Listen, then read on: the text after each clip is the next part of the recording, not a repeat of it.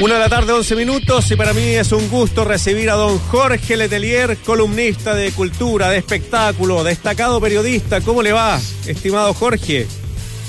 Hola Marcelo, ¿cómo estás? ¿Cómo te va? Muy bien, hoy día Lucía tuvo que retirarse un poquito antes, así que estaremos los dos. Así es. Oye, eh, nos propone la película Los Siete de Chicago. A ver, para, para que vayamos entendiendo de qué se trata y por qué esta película, Jorge. Mira, el título es el, juicio a los siete de Chicago. Es la nueva película, producción original de Netflix que se acaba de estrenar la semana pasada. Ya. Y fíjate que se instala inmediatamente en carrera para el Oscar. ¿ah? Esta es una película que ya la prensa, la prensa americana inmediatamente dijo que es una favorita para el Oscar. ¿ya? Y la verdad es que tiene todos los condimentos para hacerlo, sin duda. Primero, es una película de Aaron Sorkin, que es el famoso guionista de Red Social, de la película de David Fincher, ¿te acuerdas? Sí, la película que acaba de cumplir 10 años, de hecho. Y es uno de los guionistas más eh, cotizados de Hollywood en estos momentos. Por lo tanto, es un tipo que tiene mucha presencia y mucha llegada en, la comunidad de Hollywood, ¿ya?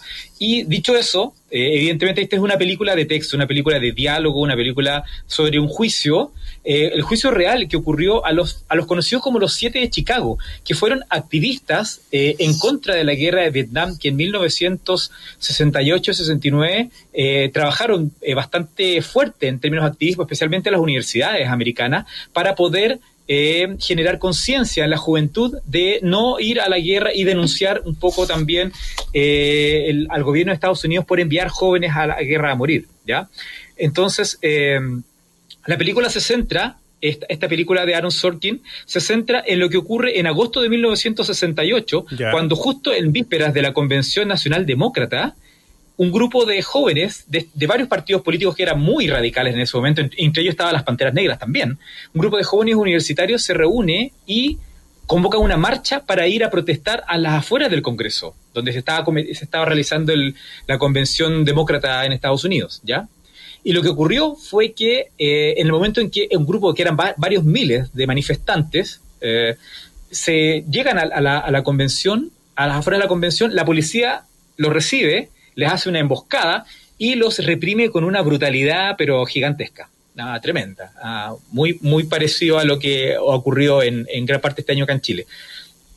Y ese, ese hecho, sí, dime. Sí, sí, sí era de esas imágenes que uno ha visto varias veces en la, en la televisión, que son bien, como dices tú, de los años 60, eh, inicio de los 70, de una represión brutal en campus universitario. Esa, eh, eh, me imagino que esa, claro, esa misma es. Algunas de esas imágenes bien conocidas son esas porque efectivamente esto ocurre en una época muy álgida, ¿no es cierto?, de, de, levantamiento un poco de los movimientos civiles en Estados Unidos, pero fundamentalmente organizados políticamente desde las universidades. Por lo tanto, la gran parte, la gran mayoría de estos líderes de estos siete líderes, en el fondo que son enjuiciados, son eh, estudiantes universitarios o son ex estudiantes que han, han, armado partidos políticos. ¿ah? Entre ellos hay un partido político por la democracia, uno partido por la libertad, y todos ellos de distintas ópticas, unos son más radicales que otros, unos que son más politizados y otros son mucho más de choque, se juntan también con un grupo que lidera, por ejemplo, eh, una persona que es de, la, una organización de que son objetores de conciencia de la guerra de Vietnam junto a ellos también las Panteras Negras. Por lo tanto, es un grupo bastante heterogéneo de gente que entre todos lideran una marcha hacia la convención. Y esa marcha es reprimida por, por la policía de Estados Unidos de manera brutal. Bueno, hay 400 heridos entre ellos, ¿ah? a 400 heridos más o menos.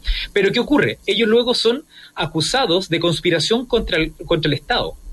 Entonces, se genera un juicio en Chicago, ¿ah? eh, y este juicio eh, evidentemente se indica a estos siete líderes, ocho en un comienzo, porque también se agrega un líder de los Panteras Negras, son, son ocho acusados que se enfrentan a un juicio que es eh, brutal, brutal por la parcialidad y brutal por el, la animadversión del juez. El juez se llama Julius Hoffman, eh, que en la, película está interpretado por Frank Langella, que es un actor veterano, pero lo hace extraordinariamente bien. ¿ah? De verdad, impresionante el nivel de sutileza en la manera parcial que tiene de administrar justicia.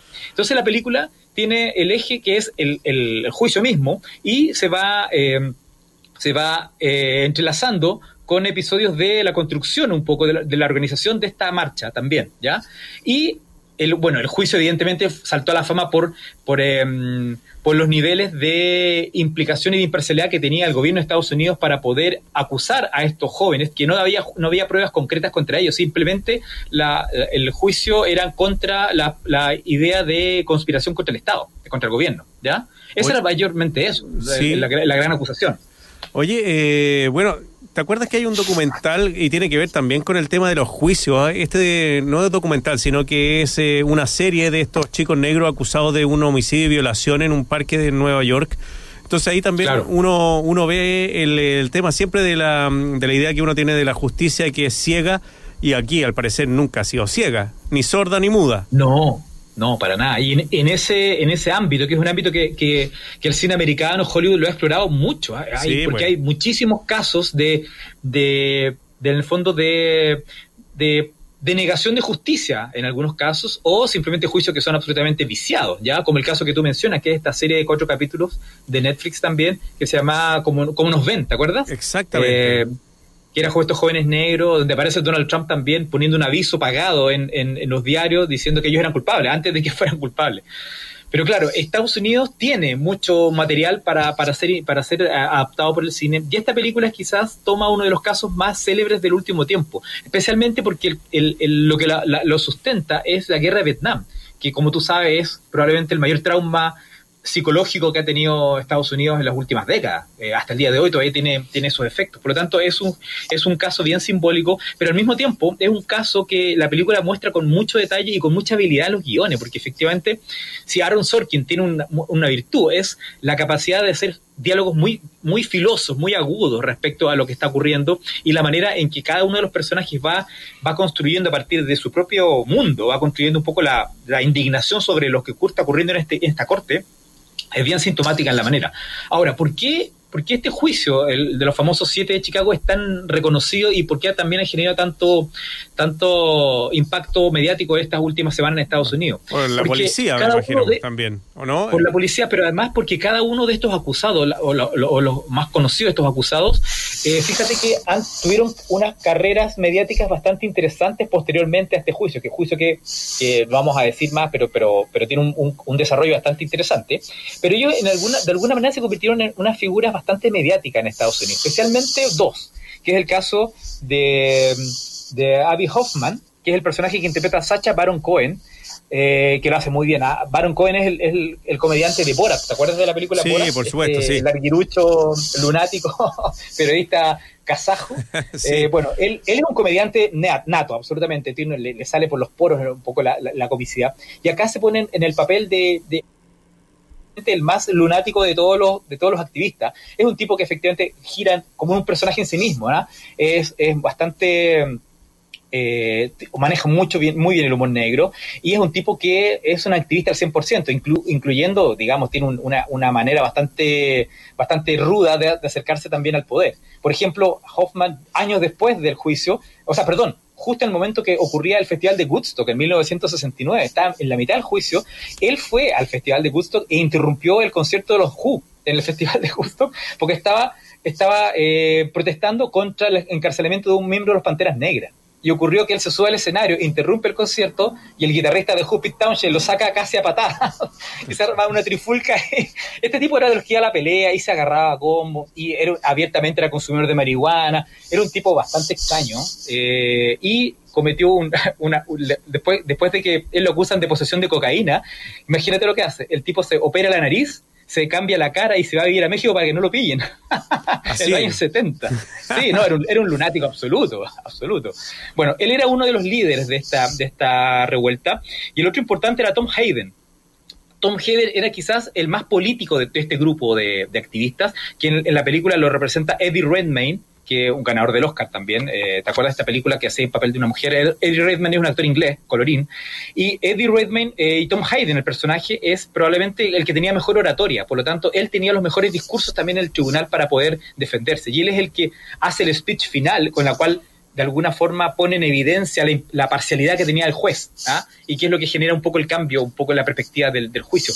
Y fíjate que Tom Hayden, que era el personaje que se inspira en, la película, después del, del, juicio fue marido de Jane Fonda, fíjate. El año 73 se casó con Jane Fonda, cuando ambos eran activistas muy famosos.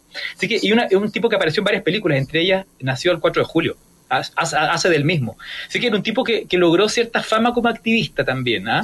Así que son, son personajes que trascendieron al juicio también, se convirtieron en figuras públicas en, en Estados Unidos. Oye, Jorge, eh, otras películas como para destacar sobre juicios, así que, bueno, a mí me encanta, eh, yo soy un fanático de La Ley y el Orden, que es una, una serie que tiene como veintitantos años y que tiene que ver, claro, con eh, policía y juicios, pero yo creo que los juicios atraen mucho también, ¿o no?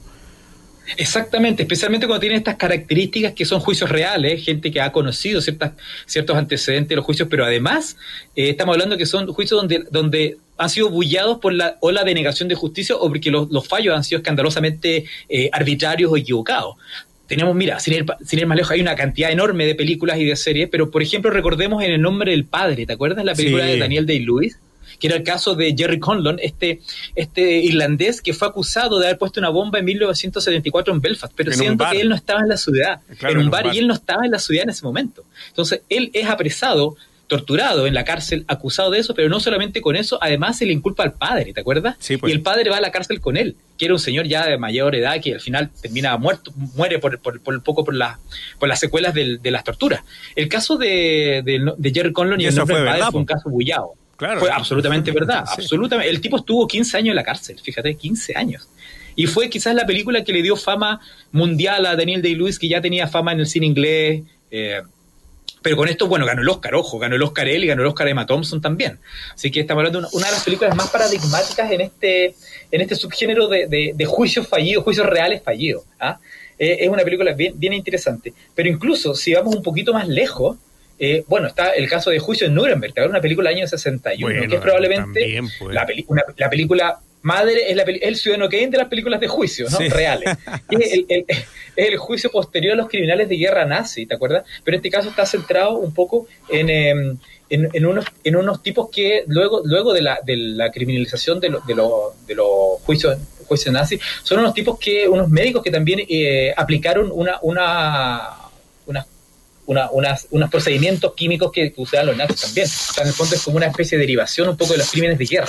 ¿ah? Y una película del año 61 de Stanley Kramer, que hasta altura es, es probablemente la madre de todas las películas sobre juicios reales pero fíjate que buscando películas recientes, eh, hay una que comenté, comenté hace unos meses atrás en, en, Razones Editoriales, el programa de Freddy, que es una película del año 2017 de Catherine Bigelow. ¿Te acuerdas? Que es la directora de Hard Locker y que ganó el Oscar, esta película sobre Irak, que ganó el Oscar en el 2009, y se llama Detroit que tiene que ver con un estallido racial que hubo en Detroit en 1967. Mira, fíjate que es curioso que en la misma época del, del juicio de Chicago, un atentado racial además, en la cual la policía inculpó también y torturó a unos, a unos ciudadanos negros que eran de Detroit, que, no, que, estaban en un, en un, hotel, en un motel, eh, en una fiesta. Claro que había, había unos chicos negros con una niña, con unas chicas blancas también ahí. Unas chicas blancas. Exactamente, pues lo acusaban de violación. Exacto, exacto. Bueno, una de las razones por la cual eh, fueron llevados a juicio fue tan fue tan bullado este juicio justamente porque el establishment conservador americano no aceptaba que estos chicos negros estaban en una juerga con las chicas blancas. Y eso fue, un, fue un tema muy escandaloso para, para esos años. Bueno, la policía eh, torturó y mató a varios de ellos, mató a dos de ellos en, en el momento de la detención. En la misma Pero casa. No solo eso, en la misma casa, en el modelo que ocurrió, torturó a varios y además y después de eso trató de ocultar las pruebas bueno, en el, en el juicio se demostró efectivamente que la, varios de estos policías habían, habían eh, asesinado y habían torturado a varios de estos chicos. Pero fue un juicio brutal por, por el nivel de parcialidad que tenía el tribunal contra ellos. ¿ah? Esta película es del 2017, es de Catherine Bigelow, es una película notable en su reconstrucción de época. Y el, el tercio final de esta película es justamente el juicio, ¿ah? y donde efectivamente los fiscales de, de, la, de, la, justicia americana tenían un nivel de, de, animosidad contra estos chicos negros que era eh, verdaderamente impresionante. ¿ah? Eh, eh, la parte final de la película muestra un poco ese juicio. Oye, Jorge, ¿por qué crees que atrae tanto el tema de, de, las películas de, de juicio? Muchas veces uno hasta sabe el resultado del juicio. Pero ¿qué, lo, ¿qué crees que es lo atractivo? ¿La trama, la investigación, el rol de los jueces? Eh, ¿qué, podría haber detrás de la atracción que provocan este tipo de películas y series? Mira, eh, yo creo que lo principal, fíjate que a pesar del hecho histórico, a pesar de, de la reconstrucción, yo creo que hay un tema emocional, que a la gente, el público en general, necesita eh, conectarse emocionalmente con estas historias y estas situaciones que dan cuenta de injusticias que son brutales. Por lo tanto, mm, yo creo que el contexto o la, conexión va, por un lado del sentido de justicia que todos mm. anhelamos en algún momento. O sea, si algún día uno imagina, oye, ojalá algún día no me pase esto y yo vaya a juicio con, un, con, pruebas falsas o inculpado de algo que no hice, lo único que espera es que en esos juicios, en esos jueces y en esos fiscales haya un, un sentido de neutralidad o de imparcialidad que sea lo suficiente como para que tú puedas, puedas sentirte seguro en un juicio así cosa que no ocurre generalmente en estas películas. Por lo tanto, yo creo que el, el contacto, el que hace el público es muy emocional, es como esa necesidad profunda de conectarse con esos personajes que han sido tan, tan eh, arrebatados sus derechos básicos, derechos a, un juicio justo, por ejemplo, como en, como en el caso de las películas que nombramos y el caso de los siete de Chicago. Entonces yo creo que hay una idea también de una sensación de, de injusticia profunda y de desconfianza ante, ante el final, ante la ley. Oye, hoy día lo podemos ver en Chile permanentemente. Sí, pues el caso de Jay Simpson se te está quedando afuera, oye, con esta, con esta serie de Netflix. que es tal vez uno de los casos más bullados. ¿Te acuerdas la persecución que hacen de Jay Simpson eh, televisada por Estados Unidos, suspendiendo, las eh, suspendiendo el tránsito por las carreteras? Eh, no, fue, fue un acontecimiento mundial la detención de, de, este personaje deportista muy destacado, también actor destacado, y que bueno, se le acusó del homicidio de su pareja y del amante, entre comillas, no sé si era amante o no, pero de, mm, de ella. Claro, claro, efectivamente. Fue un caso súper bullado. Como tú bien dices, esto se transmitió por televisión cuando el tipo lo habían detenido, lo estaban deteniendo. Bueno, efectivamente fue uno de los casos más impactantes. Yo creo que fue el primer caso así directamente de Hollywood que tuvo ese, ese nivel de resonancia. Y efectivamente, bueno, James Simpson no solamente fue juzgado, sino que estuvo, está, está en la cárcel aún.